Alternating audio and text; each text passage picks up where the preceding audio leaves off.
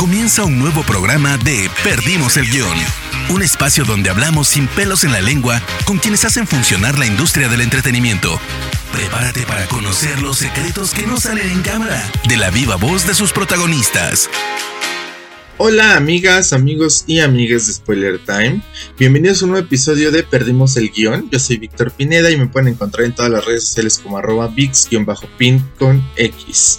En esta ocasión platiqué con el joven actor Pedro Joaquín que ha participado en producciones como Narcos, Señor Acero, Huachicoleros y Chicuarotes. Platicamos sobre lo que es dignificar a su barrio, ya que él es originario de Tepito, lo que es representar de manera correcta y romper los tabús alrededor de este barrio popular en la Ciudad de México, los problemas a los que se ha enfrentado en los castings, el cine de autor, el cine comercial y mucho más. Así que sin más espero que lo disfruten y vamos a darle.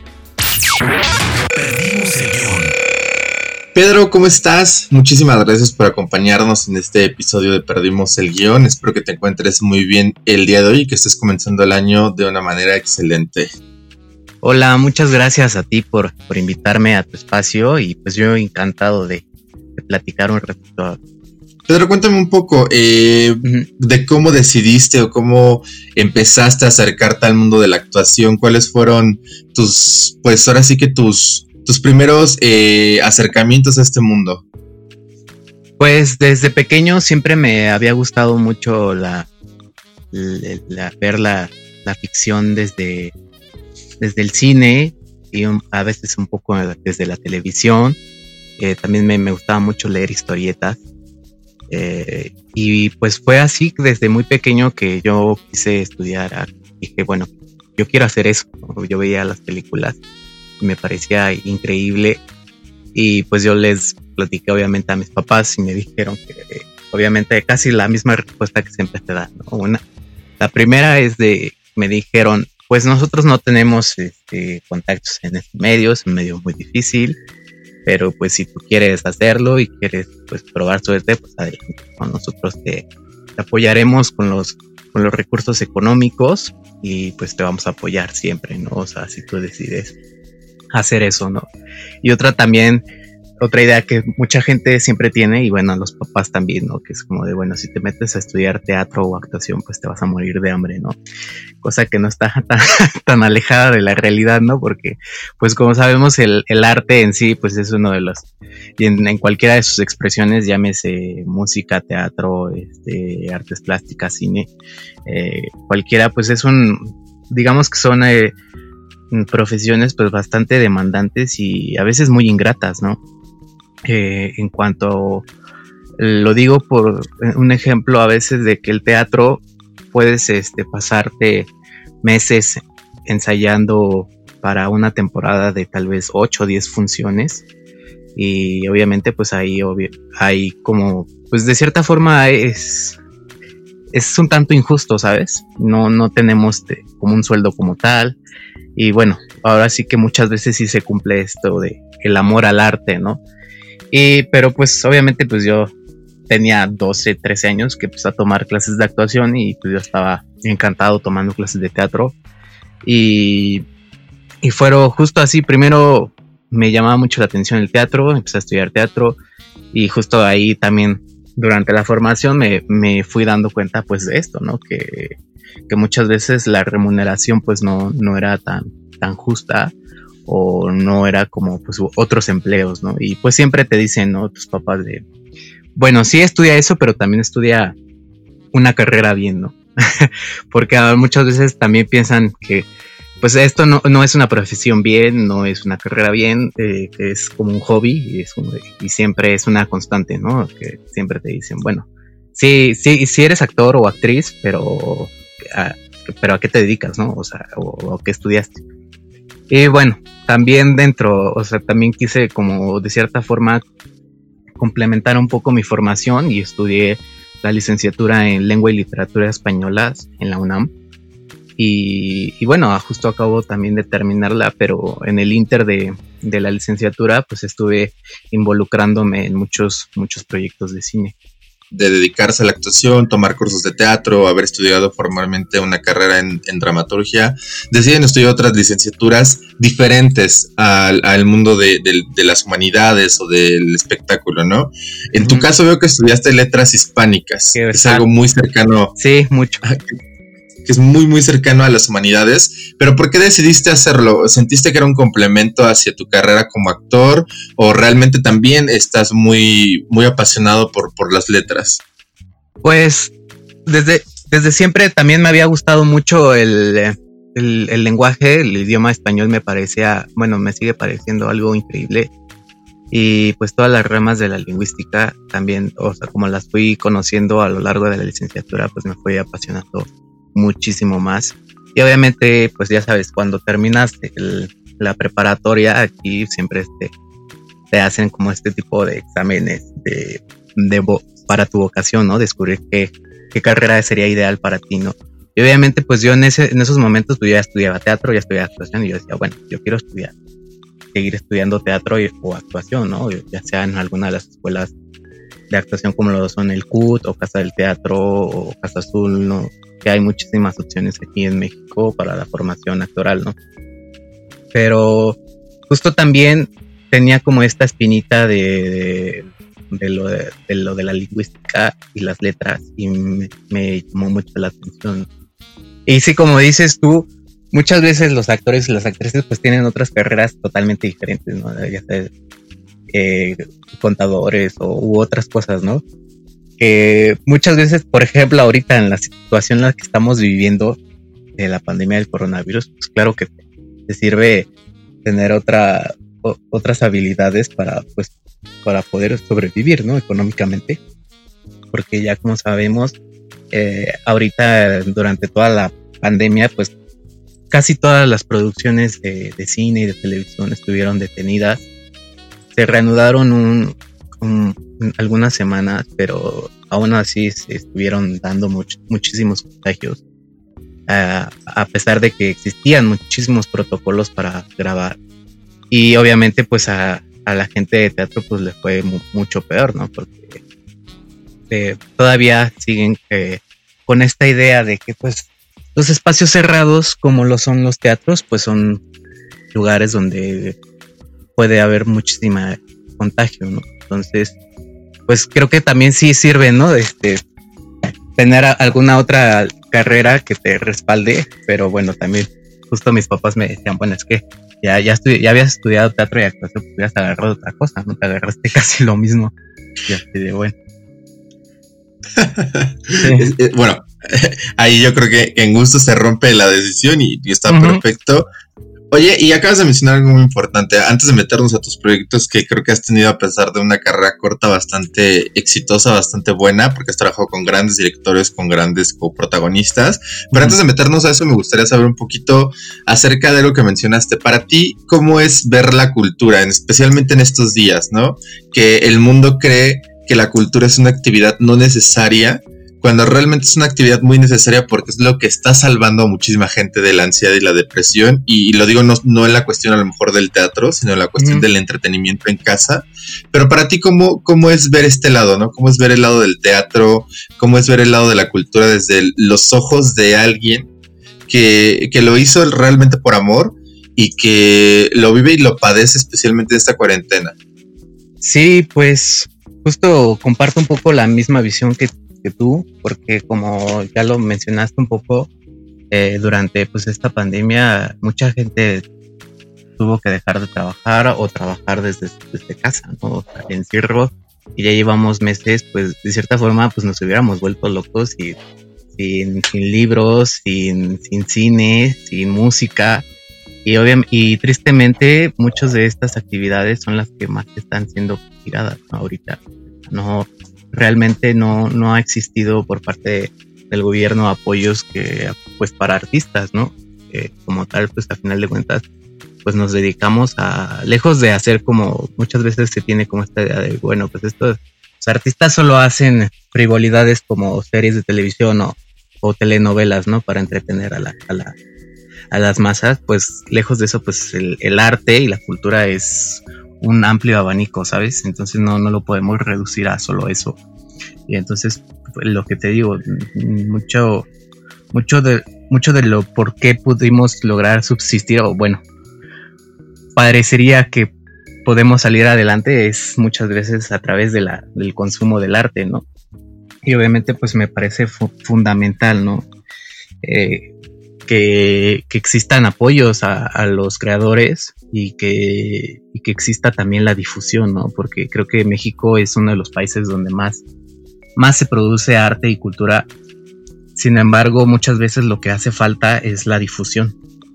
Y también muchas veces la gente no, no llega a consumir el, arte de, pues de mucha gente porque pues no tiene, no conoce, no sabe que, que existe esta gente haciendo, haciendo este trabajo. Eh, el caso, el claro ejemplo es del cine mexicano, ¿no? Muchas veces la gente, el público en México solo, solo tiene esta idea de que el cine se reduce a este tipo de películas como comedias románticas o comedias con situaciones pues un tanto frívolas. Y pues la realidad es que en México también se produce mucho cine, ¿no? Sin embargo, pues muchas veces este tipo de, de cine pues tiene muchas dificultades para ser distribuido y exhibido. Exacto. Oye, Pedro, y hablando de cine mexicano, tú has tenido la oportunidad de trabajar con, pues, con dos grandes eh, directores en dos grandes películas. Estuviste con Edgar Nito en esa película de Huachicolero que recién estrenó en Prime Video. Y también estuviste con García Bernal en Chicuarotes. No creo que también trabajaste con Natalia Beristain hace algunos años. Sí. creo que has estado al lado de grandes directores y directoras mexicanas. Y cuéntame un poquito de cómo fue el proceso de trabajar con estos directores en estas, en estas películas. Uy, pues para mí fue increíble, ya que pues de entrada, durante el, momento que me estaba dedicando a estudiar actuación, pues fue también un momento en el que estuve empapándome, ¿no? Y descubriendo qué cine se hacía aquí en México, ¿no? O sea, yo también era justo de estas personas que creía que el único cine que se hacía pues era el cine comercial, ¿no? Eh, y entonces pues también obviamente en alguna ocasión algún maestro de actuación me dijo, bueno, tú debes de consumir el tipo de cine en el que tú, quieres estar, ¿no? O sea, en el que tú quieres participar, tienes que conocer a los directores, tienes que conocer a, pues a, toda la gente, ¿no? Para saber pues por dónde, ¿no? Cuál es el, tono más o menos que se maneja en el cine mexicano y así, ¿no? Y pues obviamente empecé a, a descubrir, ¿no? Como este tipo de cine que a mí en realidad me, me encantó. Eh, en particular una película que me pareció increíble del cine mexicano y que así hasta la fecha sigue siendo como mi favorita, eh, cine mexicano contemporáneo. De, es, es, la película de Párpados Azules de Ernesto Contreras. Esta película creo que fue como justo de wow. O sea, yo quiero hacer este tipo de cine, ¿sabes? Fue como. Y, y fue también lo tanto que me impresionó que empecé a, buscar más de este tipo de cine que puede catalogarse un poco como cine de autor, un poco un cine más, más realista que aborda este tipo de situaciones, pues que pues existen personajes reales, ¿no? Que realmente te, ves identificado con los personajes y las situaciones, ¿no? Con sus vicios y, todo esto. que a diferencia de a veces en este tipo de comedias, eh, que son como mucho más comerciales que se exhiben la mayoría de las veces en los cines, pues dije, güey, pues yo quiero hacer este tipo de cine, obviamente. Y pues ya fue que comencé a, realizar este tipo de, pues de castings. Fue que tuve, pues primero la oportunidad, ¿no? Con Natalia Beristain, que me invitó a trabajar en un proyecto, pues muy padre, aunque pues sí fue un, un personaje muy, muy pequeño, por no decir incidental y, pero bueno, fue como una de, mi primera experiencia como en un set de cine con una producción un poco grande. Y ya ahí pues seguí haciendo castings, ¿no? Castings, castings. Y llegó a mí este casting en 2017 para la película de Huachicolero. Y, y bueno, pues lo hice y fue muy, muy rápido porque pues yo, yo sí había visto esta convocatoria de casting en, redes sociales, pero buscaban como gente que viviera en Irapuato. O sea, y pues lo dejé pasar, ¿no? Porque pues dije, no, a lo mejor sí doy perfil, pero pues no soy de Irapuato, ¿no? Y ya después el director me contactó personalmente a mí, el director de casting. y me pidió que hiciera un casting, lo hice aquí en Ciudad de México y después me llamaron y me dijeron que el director me quería conocer y que se estaba disponible para viajar a Irapuato. Entonces fui, conocí a la directora Edgar Nito, que es un cineasta egresado del CCC.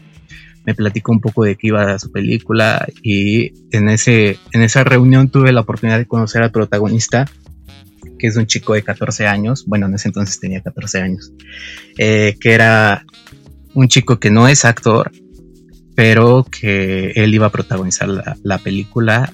Y obviamente pues él, él ya había estado teniendo un, entrenamiento actoral previo de bastantes semanas para que al momento de llegar al set pudiera abordar la ficción de una forma efectiva. Y pues hicimos algunos ejercicios de, eh, de actuación para ver pues qué, tan, qué tanta química tenía con Lalo. Y se grabaron y todo. Y pues ya me regresaron otra vez a Ciudad de México y al siguiente día me avisaron que pues me había quedado. Y fue una semana después que me fui a vivir a Irapuato, cuatro semanas, eh, para el rodaje de la película. Y así fue la historia un poco de esta película de Huachicolero, ¿no? Que apenas está teniendo pues su estreno comercial en, en esta plataforma de streaming de Amazon Prime, ¿no? Que fue una, una historia diferente a Chicuarotes, que Chicuarotes la, la filmamos en 2018. Obviamente al ser una película de Gael García Bernal, eh, la productora tenía muchísimo más, más presupuesto para realizar esta película, eh, a diferencia de la película de Huachicolero. Entonces, obviamente fueron experiencias distintas, porque pues Huachicolero, al ser una ópera prima, eh, tenía pues muy poco presupuesto. La mayoría de la gente que trabajamos en esa película, tanto de crew, de staff y de arte y todos los departamentos de para un rodaje, pues realmente lo, pues lo hicimos más que nada como por, por amor, ¿no? Ahora sí, amor al arte y porque creíamos, confiábamos como en esta historia, ¿no? Y creíamos que, claro, era una historia que tenía que ser contada, ¿no? Porque pues en ese entonces, el, te digo, la filmamos en 2017, pues no se sabía casi nada sobre el, esta actividad del huachicoleo, que no fue hasta apenas hace un par de años que en todo el país empezamos a escuchar sobre, sobre esto. Y entonces pues para mí también fue adentrarme a un, a un mundo nuevo, porque pues yo no sabía de entrada que existía este tipo de gente que hacía esto, ¿no? Entonces me pareció increíble también tener que aprender a trabajar con las herramientas con las que trabajan pues estas personas. También este sí fue un tanto demandante por lo que te digo, como era una película con muy poco presupuesto, pues las jornadas de filmación eran muy largas porque pues teníamos que aprovechar todo el, el tiempo, todo el día posible, ¿no? Para filmar. Y entonces, pues sí, fue muy demandante porque también obviamente hubo muchos llamados nocturnos en los que, pues la mayoría siempre estábamos, el protagonista, Lalo y yo, eh, trabajando, ¿no? Entonces, tal vez siento que digo, bueno, o sea, yo lo, lo entiendo, ¿no? Porque pues hay filmaciones de noche, ¿no? Pero sí siento que es realmente el trabajo y la forma en la que abordó el protagonista Eduardo el personaje porque pues no es fácil, ¿no? Protagonizar una película, eh, porque son, te digo, semanas de trabajo eh, muy extenuante y él, realmente pues al tener, al ser muy joven, pues lo hizo de forma pues realmente increíble, ¿no? Y creo que eso se ve en la pantalla. Y como te digo, hay, hay una diferencia muy, muy grande en, en cuanto a, las, a la película de Huachicolero y Chicuarotes, por, por esto del presupuesto, ¿no? Tienen pues de cierta forma algunos, algunas cosas que comparten. De entrada la fotografía. La fotografía fue fotografiada por el misma, la misma persona, Juan Pablo Ramírez Ibáñez. Hizo la fotografía de Huachicolero y posteriormente hizo la de Chicuarotes. Entonces creo que eso también se ve en ambas películas, ¿no? Un poco como de, de su estilo, de su sello, y bueno, obviamente también en, esta, en estas dos películas, pues yo tengo eh, en, en Chicuarotes tengo un personaje que es un poco más pequeño, que es un personaje que es el hermano del protagonista, que es homosexual de closet y a lo largo de la película pues es, es constantemente acosado, es bulleado por sus preferencias sexuales. Y es un personaje que tiene un carácter totalmente diferente al, al personaje que interpreté para Colero que es un personaje pues con un carácter y un temperamento pues un poco más impulsivo, eh, un chavo pues que me, de cierta forma mete a trabajar al protagonista de, la historia al mundo del, del guachicoleo, ¿no?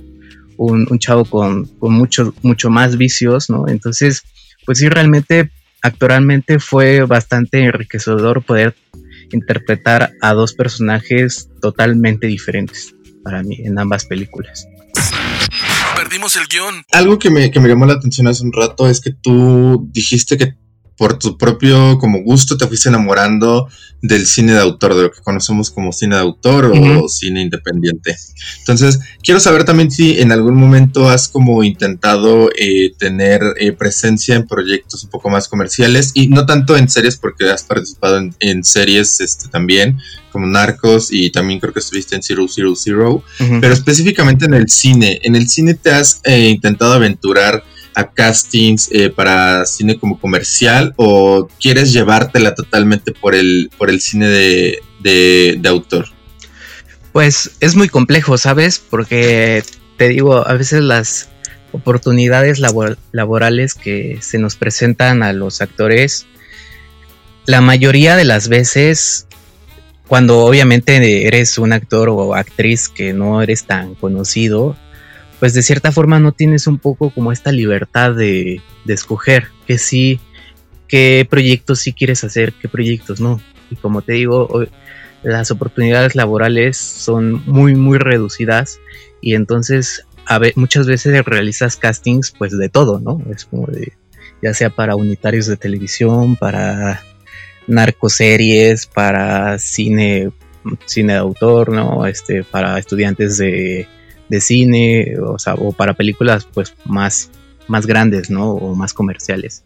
O sea, no es de que no, no quisiera, ¿no? Pero te digo, muchas veces las oportunidades laborales, o sea, no, a veces no te queda de otra, ¿sabes? Más que aceptar el, los proyectos que te lleguen, ¿no? Cuando vas comenzando, claro está. Y muchas veces, aunque ya tengas una trayectoria, a veces las oportunidades que te llegan, pues a veces pueden llegar a ser reducidas en, un año, ¿no? A lo mejor puedes tener un año en el que trabajaste muchísimo y puede haber otro en el que pues no, no, te llegó casi, casi nada, ¿no? O a lo mejor hiciste muchos castings, pero de esos muchos castings que hiciste solo te quedaste en un proyecto, ¿sabes?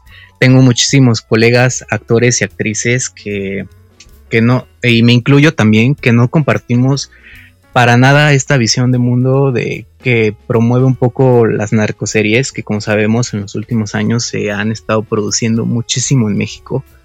Eh, esta narrativa que manejan de hacer una apología de estos personajes, de engrandecerlos, de retratarlos como, pues como de cierta forma como ejemplos a seguir, ¿sabes? Y sin embargo a veces no nos queda más que hacerlo, ¿no? Porque pues es como de, claro, pues tengo que pagar la renta, tengo que, pues tengo que comer, ¿no? Y muchas veces te digo, o sea, las oportunidades son, son muy, muy, muy reducidas y obviamente pues también depende de cada quien, ¿no? Hay, sí, también tengo muchos colegas, actores y actrices que dicen, bueno, pero pues es chamba, ¿no? A mí me vale, me vale si, si me ponen, este, pues de güey chacal o de, o de sirvienta o de lo que quieras, ¿no? Entonces, también es eso, ¿no? Es, es muy complejo. No es como que tengas como la oportunidad de decir, ah, bueno, este sí, esto no. Y menos ahorita, ¿no? ¿Sabes? Oye, Pedro, pero entonces crees que, digo, y espero que, no, no te la pregunta, pero entonces crees que en el mundo del cine actualmente entonces sigue viviendo como esta situación de la discriminación, que yo sé que sí, pero te lo pregunto a ti como desde el lado del actor, y también este punto de la selectividad, por algo que dijiste hace un momento que fue de no ser un actor muy reconocido cuando tienes, a pesar de ser corto, una muy buena trayectoria, porque no cualquiera puede trabajar con las personas con las que tú has trabajado, así sean las personas más populares del universo, y no quiero decir nombres. Sí. Pero ¿crees que aún existe estos sentidos de clasismo y discriminación a pesar de todo el boom de movimientos que se ha venido desatando en México y en el mundo desde hace muchísimos años? Totalmente. Eh, te digo, es muy complejo porque, o sea, yo también me he involucrado en muchos castings de producciones eh, hasta internacionales que he estado a nada de quedarme con los personajes, pero hoy día importa mucho a veces qué tantos seguidores tengas en redes sociales. O sea, ya es también un, un filtro que, que te piden, ¿no? Como actor, saber qué tan mediático eres y que y ya y obviamente también lo entiendes, ¿no? Dices, bueno, a lo mejor no soy conocido, no tengo tantos seguidores en, Instagram. Obviamente un productor siempre se va, se va, se va a inclinar a escoger a un actor, a una actriz que tiene miles o millones de seguidores en, Instagram, a diferencia de un actor que a lo mejor tiene mil, dos mil, ¿sabes? Entonces, pues también lo, lo entiendes un poco del, de parte de, bueno, el productor obviamente lo que quiere es que su producto pues llegue a, inclusive a, un público de que a lo mejor no estaría interesado en ver ese tipo de cine, ¿no? Y obviamente pues lo entiendes. Y por otra parte, creo que sí seguimos un poco eh, en esta dinámica de pues de que se sigue trabajando con estos estereotipos de personajes, ¿no? Donde los, las personas morenas somos la mayoría de las veces los personajes eh, malos, muy malos, viciados, y las personas de tez blanca son las personas buenas, muy buenas, Entonces sigue existiendo de cierta forma como este yin yang en, en, las ficciones que se siguen realizando, ¿no? Lo, lo interesante sería justo, y bueno, me ha tocado ver como algunas cosas que dices, bueno, ya de cierta forma ya te ponen a, un, a una protagonista o a un protagonista que es moreno, O sea, que sí va, va evolucionando como eh, eh, este pedo, pero va siendo todavía un poco más lento, ¿no? O sea, también creo que a partir de esto, de que pues muchas veces como actor o actriz también te llega esta inquietud, ¿no? De, de decir, pues es que por qué siempre me, me dan este tipo de personajes, ¿no? De, a los morenos pues siempre los matan, ¿no? Las ficciones siempre, siempre mueren, ¿no? Trágicamente. Porque pues obviamente son personajes que, que siempre se ven involucrados en situaciones este, ilegales o, o, siempre es como de, bueno, narcotráfico, ¿no? Y creo que también he visto como una constante de muchos actores de este perfil que nos, nos dicen perfil mexicano, ¿no? Es, o sea, actores y actrices morenos. Que también nos, nos nos enciende como esta espinita de decir, bueno, pues ya, ya me, ya me cansé un poco como hacer este tipo de personajes y comienzan a, a escribir, ¿no? O a producirse sus propias historias, porque pues obviamente lo que necesitas tú también como actores y actrices es hacer y encarnar personajes, pues que realmente mm, se alejen, ¿no? Un poco del, del estereotipo, ¿no? De siempre de los actores y actrices morenos. Y que yo te decir que parte de esto, y yo creo que una gran parte la tiene la prensa por glorificar a estos actores y hacerlos tan populares en redes sociales, que vuelvo a no decir nombres, pero por eso tenemos a veces un cine tan malo, por decirlo de una manera, en, en, este país, ¿no? Y no apoyamos el cine de autor y, bueno, yo siempre lo he dicho a veces, hacer de lado a quien tú crees que no es popular es el peor error que puedes cometer como, como periodista porque nunca sabes la gran sorpresa que te puede dar y acaba de suceder hace un tiempo, lo voy a decir con nuevo orden, ¿no? Eh, que todo el mundo habría ciertos actores, no les quería eh, dar entrevistas y de la nada Nuevo Orden llegó a Cannes y ¡pum! Todo el mundo ya quería entrevistar a, a, a Fernando y a muchísimos otros actores, a Mónica que estaban ahí, bueno claro. Ese es un gran problema que también tiene la prensa. Pero acabas de decir algo también que, que, me gustó muchísimo, que es el hecho de eh, cómo te dicen que por ser moreno tienes que cumplir ciertos papeles, ¿no? Y ser blanco, no me gusta decir moreno porque suena un poco feo, pero bueno, que ser eh, de, un color de piel distinta te hace acreedor a distintas situaciones. Y me gustaría saber un poco, y, aquí es una pregunta un poco más personal, ¿tú cómo viviste esto al, ser joven? No digo, tú te interesaste por la actuación, me lo comentaste hace un rato, te empezaste a meter a talleres, le comentaste a tus papás, pero tú siendo un niño, ¿cómo veías esto? O sea, ¿cómo te veías tú como actor? ¿Realmente decías, yo quiero actuar y quiero ser el personaje principal? O te fuiste mecanizando al hecho de que al, momento de ser actor ibas a tener papeles eh, secundarios, papeles menores, eh, por el por lo que tú veías en la televisión mexicana, digo, no sé realmente qué contenidos veías de joven, pero me imagino que a lo mejor veías lo, que veía el, el común mexicano, telenovelas, este, estas narcoseries que creo que eres muy joven y te tocaron a ti en tu época joven, en tu época de adolescencia, pero te fuiste automatizando desde ese momento para decir lo que me dijiste hace un rato, no me queda de otra porque me dicen que tengo que hacer este papel y lamentablemente lo tengo que hacer porque tengo que comer y tengo que pagar la renta porque me dediqué a esta situación. Entonces, ¿tuviste ya esta predisposición a aceptar estos papeles desde antes de hacerlos? Eh, mira, te voy a hacer así lo más, lo más sincero que he sido así. Yo desde que empecé a tomar clases de teatro, justo pensaba que igual que el teatro era solamente los musicales comerciales, ¿no?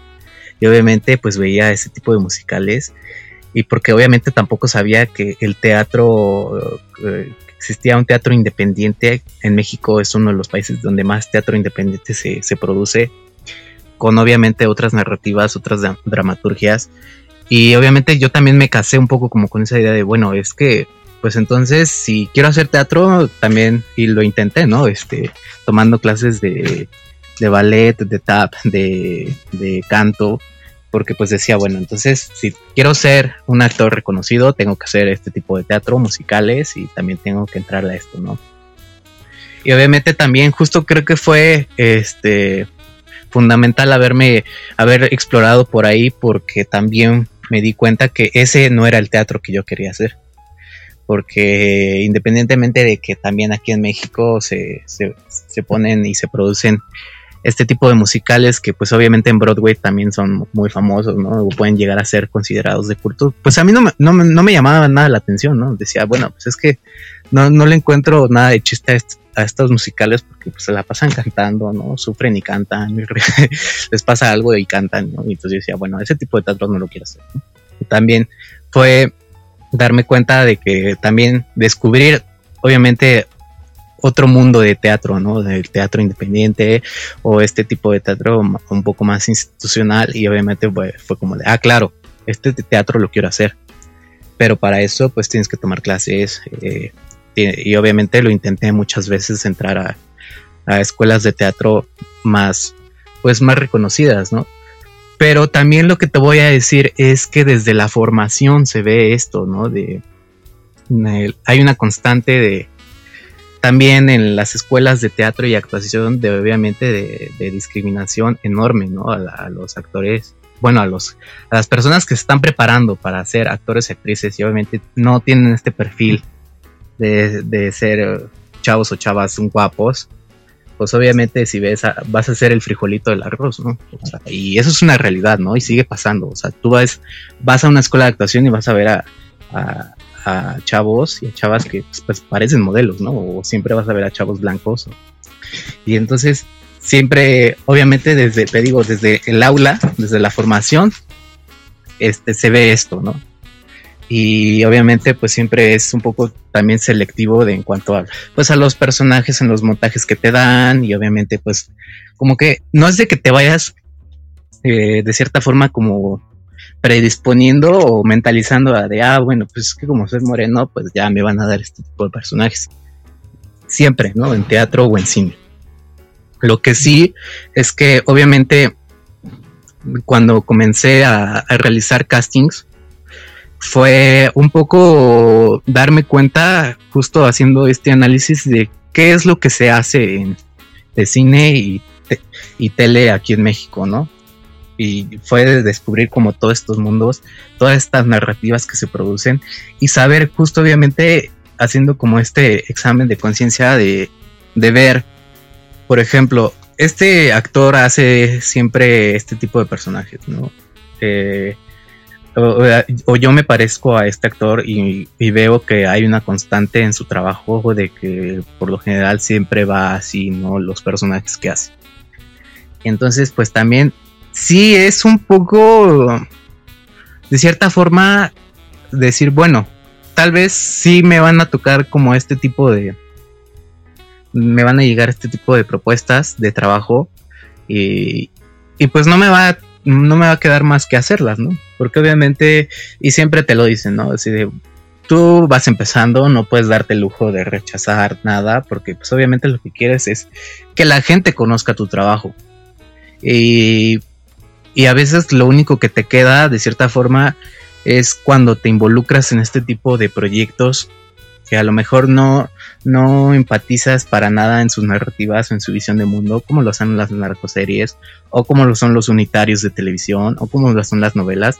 A veces, pues si ya estás ahí, lo único que te queda es dignificar, ¿no? Dignificar los, a veces los diálogos tan inverosímiles o acartonados, o, los personajes, o hacerlo lo, más real posible y lo más, este, pues dignificarlo, ¿no? Decir, bueno, ok, para que justo a partir de eso la gente vea tu trabajo y puedas, pues, te puedan llegar mayores oportunidades para eventualmente puedas tener esta oportunidad de elegir qué proyectos sí y qué proyectos no. O sea, porque obviamente sí hay una constante ahorita de que pues obviamente muchos actores también eh, tenemos como este discurso de, bueno, siempre nos las dan de morenos o de malos. Pero es como de, pues sí, pero lo has hecho, ¿no? O sea, eh, y si no lo hubieras hecho, ahorita no tendrías como esta, esta libertad de, decir, bueno, no lo quiero hacer, o sea, no me interesa. Ya tienes, hay actores y actrices morenos que tienen pues ya una carrera enorme y que ya tienen pues esta, ya se dan como de, cierta forma este lujo de decir, bueno, esto sí, esto sí lo quiero hacer, esto no. Entonces sí, de cierta forma puede parecer un poco o, oírse un poco raro, pero es de cierta forma entrarle al juego, ¿no? Entrarle al juego y pues de que la industria se, se maneja así, ¿no? Que esperemos que eventualmente vaya evolucionando, ¿no? Ya para ir eh, cerrando, todavía hacer unas últimas preguntas. Eh, dos son de ley de aquí del podcast y una final que me interesa mucho hacerte. Y es, eh, tengo entendido que tú eres originario de Tepito, ¿cierto? Sí. Tepito es uno de los barrios más populares en México que yo creo que está muy satanizado, con todo respeto, pero yo creo que está súper satanizado el barrio. Pero es uno de los barrios que posee más cultura en toda la Ciudad de México y eso es totalmente cierto. Pero me gustaría saber cómo, cómo ha tomado eh, o cómo has tomado tú ciertos aspectos de tu barrio para hacer algo que dijiste hace un momento, dignificarlos o dignificar este feo clasismo que existe en México en el cine. ¿Cómo has hecho eso? Pues mira, como ya lo dijiste, es uno de los barrios más estigmatizados del país, por no decir de todo el mundo. Eh, y obviamente eso te, te marca, ¿no? O sea, obviamente te digo, desde la formación, desde, el aula, o sea, siempre existe como este, pues este clasismo, ¿no? De decir, ay, bueno, pues es que este güey es de Tepito, ¿no? Entonces obviamente siempre es lo mismo, ¿no? De este güey seguro es narco o seguro es chaca o cuidado con sus carteras. O sea, todo este tipo de comentarios se siguen haciendo en las aulas hasta de las universidades, ¿no? Por parte de inclusive de maestros. Es triste, pero existe, ¿no? Obviamente no, no te voy a negar que en, en Tepito existe el narcotráfico, que en Tepito existen los grupos delictivos, que en Tepito también es de cierta forma un, lugar inseguro. O sea, no. Pero, pero, perdón que te interrumpa, pero eso existe, yo creo que en hasta las sociedades más altas. Porque... Totalmente. O sea, existe en, en, cualquier rincón del país, ¿no? Lo que pasa es que de hace unos años atrás, pues obviamente, pues la prensa también de cierta forma se, se encargó de poner a Tepito en el lugar en el que está. Pero te digo, o sea, no te lo voy a negar, pero reducirlo a solamente eso sería negar totalmente el otro lado de la cara que es un, barrio con muchísima historia, con muchísima cultura, con muchísima arte, con muchos artistas y deportistas han, han, salido de ahí de Tepito. Entonces, ah, también es una de mis inquietudes que tengo como actor, el, el ver la forma en la que se ha retratado al barrio en el cine y la televisión. Porque la mayoría de las veces, si no es, si no es que todas las veces que se ha retratado a Tepito en ficciones de cine y televisión, ha sido desde una visión externa de directores, eh, pues que obviamente no son del barrio, que no conocen al barrio, sin embargo, es como de, ah, claro, tomemos a Tepito como locación porque pues ahorita está de moda y, es como de, pues sí, eh, eh, chingos de chacas, chingos de droga, ¿no? Y obviamente es de cierta forma nuevamente reforzar estereotipos, ¿no? Abordar el barrio desde la caricaturización de sus personajes, ¿no? Entonces es como de, y claro, también me ha, me ha tocado castings de, de, ah, pues tú vas a ser, este personaje es de un chaca de Tepito, ¿no? Entonces es como de, güey, yo no quiero hacer eso, ¿no? Porque sería reforzar, reforzar estos estereotipos, ¿no? Y obviamente también dentro de mis inquietudes es eventualmente poder contar ficciones desde, desde el barrio, desde, desde una visión desde el barrio y para el barrio, ¿no? De, en la que se pueda hacer esta dignificación, ¿no? Y reivindicar, pues obviamente toda esta visión que se ha abordado en, en series, en cine y en televisión. Perfecto, Pedro. Oye, Pedro, y ya para cerrar, eh, me gustaría que me dijeras qué habilidad que no posees y digo, ahora, ya sé que también bailas algunos estilos, también cantas, por lo que me comentaste que a por algunas cosillas. Pero, ¿qué habilidad eh, que no tienes te gustaría poseer y por qué? Híjole, o sea, cuando te dije que tomé clases de, baile, fue como te digo, no es de que yo baile, sino porque lo intenté y obviamente pues no. También justo fue darme cuenta de, de eso, ¿no? De cuando tomé como clases de, teatro musical, de justo dije, no, pues yo, yo solo quiero actuar, ¿no? O sea, porque pues para bailar sí tengo las piernas muy cortas, este, soy, soy muy malo y, y, justo también ahí fue también determinante para mí para darme cuenta de, bueno, yo solo quiero actuar, ¿no? También sí tengo la idea de que pues los actores eh, actuemos y los bailarines baile y los cantantes que canten, ¿no? Porque a veces pues sí ves te toca ver a bailarines que en castings para de actuación en los que pues dices, bueno, pues no.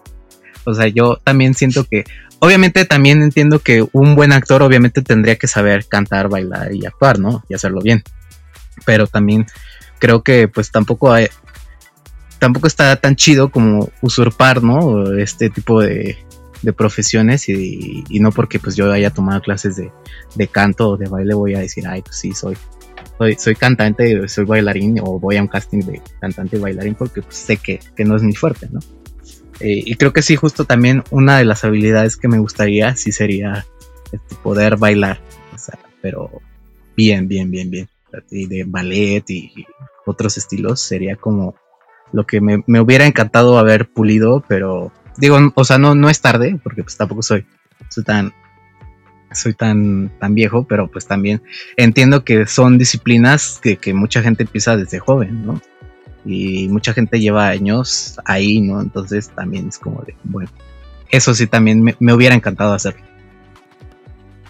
Perfecto, Pedro. Y sé que llevo diciendo esto hace como media hora, ¿no? Pero ahora sí, ya la última. eh, ¿Qué dos series y qué dos películas le recomendarías a toda la gente para que viera? Híjole, ¿nacionales o internacionales? De las que gustes. Uy. Ay. A ver, películas. Creo que mm, mexicanas, pues sería, si no la han visto, te digo, es de mis favoritas. Eh, Canoa de Casals. Y otra película, o sea, voy a decir puro cine eh, no, no, perdón, lo voy a cambiar. Otra sería La pianista de Haneke. O sea, que muchas veces mucha gente también ve este tipo de cine y le parece como muy aburrido porque dice, no, es que va muy lento, ¿no? Es como cine contemplativo así, pero también creo que La pianista para mí cuando la vi sí fue como determinante. Y series, yo creo que Breaking Bad, um, a mí, o sea, me voló la cabeza cuando la vi. y otra serie que también recomendaría si no, si no la han visto. Uy, es que está, está difícil, solo dos series. Ese es el punto, hacerte, hacerte elegir únicamente dos. Sí, es que de, de, todas es como de decir, ah, digo, no, no es como de estas profundas que digas, ay, wow, pero que también ha sido de mis, de mis favoritas, oye, porque pues también es como de este tipo de, de producciones que dices, bueno, a lo mejor son más comerciales y de comedia, pero es así como también de mis favoritas. Es eh, Esposas Desesperadas. es así como de, también la veía de, de, morro y decía, güey, o sea, a lo mejor es una comedia, pero con situaciones así de suburbios, así, pero me decía, yo también decía, pues está padre, ¿no? Ese tipo de, de, de series, o sea, también estaría chido, ¿no? Como hacer ese tipo de, en ese tipo de producción. Y, es muy buena, ¿eh? O sea, ese tipo de comedias rosas están un poquito igual satanizadas, pero es muy, muy, muy, muy buena la, serie, la verdad. Muy buena. Sí, de, de mis favoritos. Perfecto, Pedro. Pedro, pues de verdad te agradezco muchísimo el tiempo que te diste para platicar conmigo el día de hoy. y ha sido una de las mejores eh, pláticas, has tenido las mejores respuestas que no me ha podido dar en lo que llevo en este podcast, así que te lo agradezco muchísimo y te deseo muchísimo éxito con todos los proyectos que vengan este año para ti. Que la gente no se olvide de ver eh, Guachiculeros en Amazon Prime Video. Chicuarotes creo que no se encuentra en ninguna plataforma, pero por ahí andan algunas. Está en Netflix Chicuarotes. no le habían quitado, no le habían quitado. Ah, eso sí no me enteré, pero yo tenía idea de que sí estaba en Netflix. No, sí. Si no vayan a Netflix a buscarla. Sí, sí está en Netflix porque justo hace unos un par de días me metí a ver y sí, porque sí. Sí está en Netflix, ya revisé, sí, acabo de revisar, está en Netflix, sí está en Netflix, entonces, vayan a verla. No hay, por allá. No hay excusa para que no vean estas dos películas y bueno, obviamente Chicuarotes pues eh, tuvo más difusión y más proyección en todo el país, pero justo ahorita que Amazon Prime la apostó a distribuir Huachicolero, pues creo que es una gran oportunidad para que la gente pues vea y redescubra ¿no? el cine mexicano con esta historia que vale muchísimo la pena. Es un, una película de la que me siento muy orgulloso de haber trabajado. Y pues nada, esperemos que mucha gente pueda verlo. Perfecto, Pedro, que apoyen al cine mexicano, que lo vean, que lo disfruten y que lo conozcan. Pues nuevamente te agradezco muchísimo, Pedro, y pues espero que te vaya muy bien este año. Muchísimas gracias. No, al contrario, muchísimas gracias a ti por, por haberme invitado a tu espacio. Yo también eh, me, encantó haber platicado un poco y de cierta forma un poco más profunda con algunas preguntas y respuestas. Y también me, encantó este, haber platicado contigo. Te agradezco nuevamente. Perfecto, Pedro. Gracias. Cuídate mucho y que tengas un muy buen 2021. Gracias. Llegamos al final de Perdimos el guion.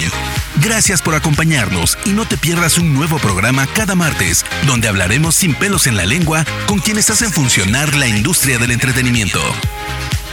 Perdimos el guion.